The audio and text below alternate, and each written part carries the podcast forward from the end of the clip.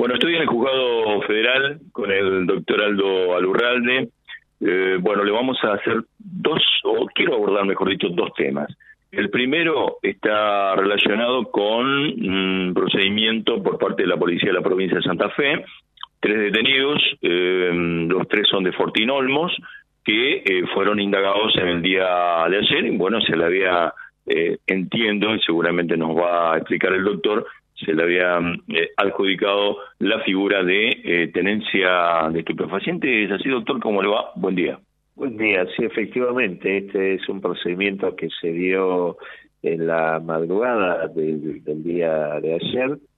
Este, en oportunidad, bueno, que el personal de la Policía de la provincia realizaba un patrullaje preventivo, detienen tres personas que se trasladan por la ruta 40S y, bueno, eh, le llamó la atención que no llevaba luces en su parte trasera, razón por la cual solicitó que se detenga la marcha y bueno, al notar el estado de nerviosismo de los tres ocupantes eh, y previa convocatoria de testigo, se requisó el vehículo y se encontraron 100, 100 gramos eh, de marihuana y 0,4 gramos de, de, cocaína, razón por la cual eh, una vez que se comunican con el, con el suscripto, dispuse la detención de estas tres personas y el secuestro del vehículo, del estupefaciente y de tres celulares que pertenecerían a ellos, razón por la cual eh, en la mañana de ayer fueron indagados eh, y por tenencia de estupefaciente, tenencia simple, es una figura que eh, se aplica primariamente cuando no se puede mostrar que ni para comercializar ni para consumo, eh, en virtud de que, bueno, no hay tampoco tarea previa de investigación, ni ante estas personas tampoco tienen antecedentes penales en este sentido, y bueno, eh, recuperaron la libertad, eh, quedando sujeto a, espera de resolver la situación procesal, disponiéndosele también eh, determinadas medidas restrictivas como la previsión de salida del país, ya oficiamos a, a migraciones y eh, la comparencia quincenal a la comisaría de Fortín Olmos, de donde son oriundos bueno, una libertad con restricciones, como decimos habitualmente. Eh, las personas detenidas son Elías Gastón Rodríguez, Lucas Nicolás Barrio, Juan María Díaz. Son de eh, Fortinolmos, tal cual lo decíamos recién, eh, y obviamente, y tal cual lo explica también usted, eh, esta, eh, este procedimiento, más allá de, de, de, recuperar la libertad de esta persona, por, por lo que nos termina de explicar, continúa la investigación. Sí, sí, continúa obviamente la investigación. Vamos a ver qué surge de los peritajes de los teléfonos celulares, por supuesto. Uno de los temas fundamentales en relación a esta clase de procedimientos. Cambio de tema y bueno, aquí tengo, realmente me parece importante dar a conocer esta estadística, tiene que ver con procedimientos en controles en rutas del narcotráfico. A ver, eh, esto es de julio a octubre. Eh, y recordemos, y la audiencia también seguramente lo recordará, fueron varios los procedimientos en ruta, algo que, bueno, usted lo viene pregonando, en las distintas notas que realizamos eh, lo viene diciendo, y realmente da resultado. O sea, el control en ruta es algo que eh, tiene que hacerse eh, muy seguido para todo lo que significa este flagelo del narcotráfico. Sí, por supuesto, esto yo lo vengo pidiendo.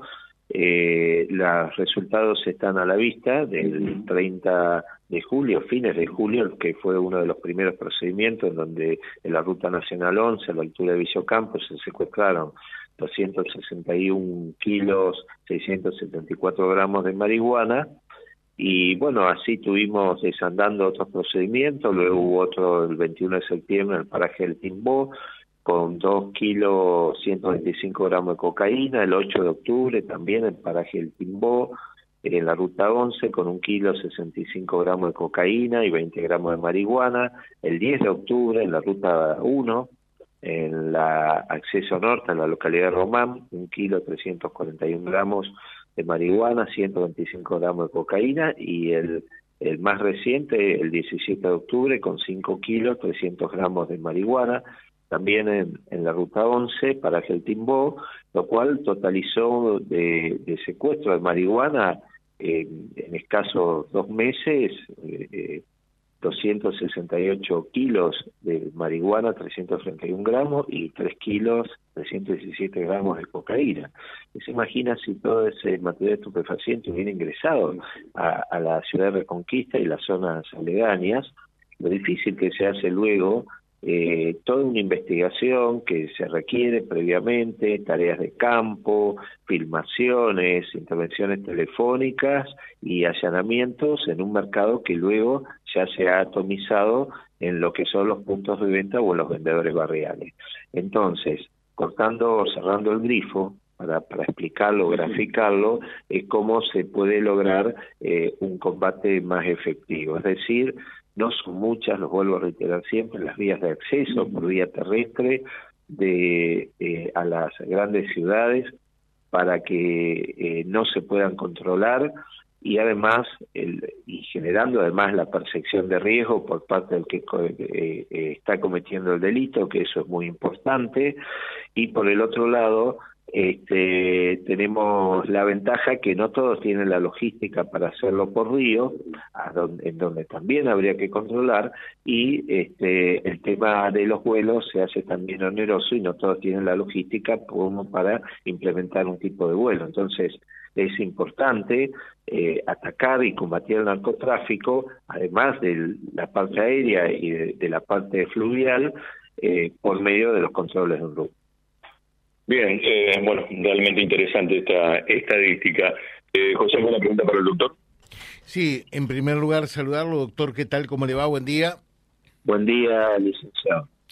Eh, bien, estaba escuchando y, era algo que lo, lo, charlábamos en el equipo, eh, como por lo visto eh, hay más resultados positivos en lo que a controles de ruta refiere, ¿no?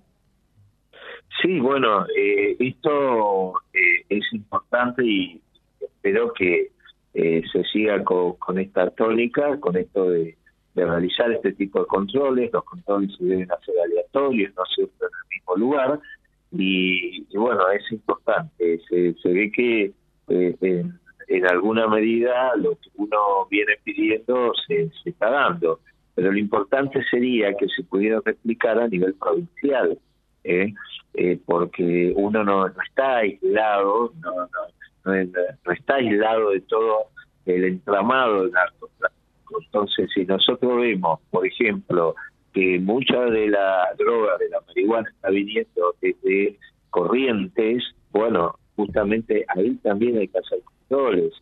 Si nosotros sabemos que eh, muchas veces desde Santa Fe se trae estupefacientes, bueno, ahí también hay que hacer control en la ciudad de Santa Fe, también en Rosario, es decir, esto tiene que ser una, una una política eh, a nivel eh, nacional y esto va a, va a dar o va a replicar los mismos resultados que estamos teniendo aquí a nivel local. Perfecto, le dejo un saludo doctor, muchas gracias, muy amable. ¿eh? Bueno, muchas gracias, saludo a usted y su equipo. Gracias, gracias. Juez Federal de Reconquista, es cierto, los números están marcando eso realmente. Eh, y, bueno, aquí está el camino, esa es la hoja de ruta a seguir, ¿no?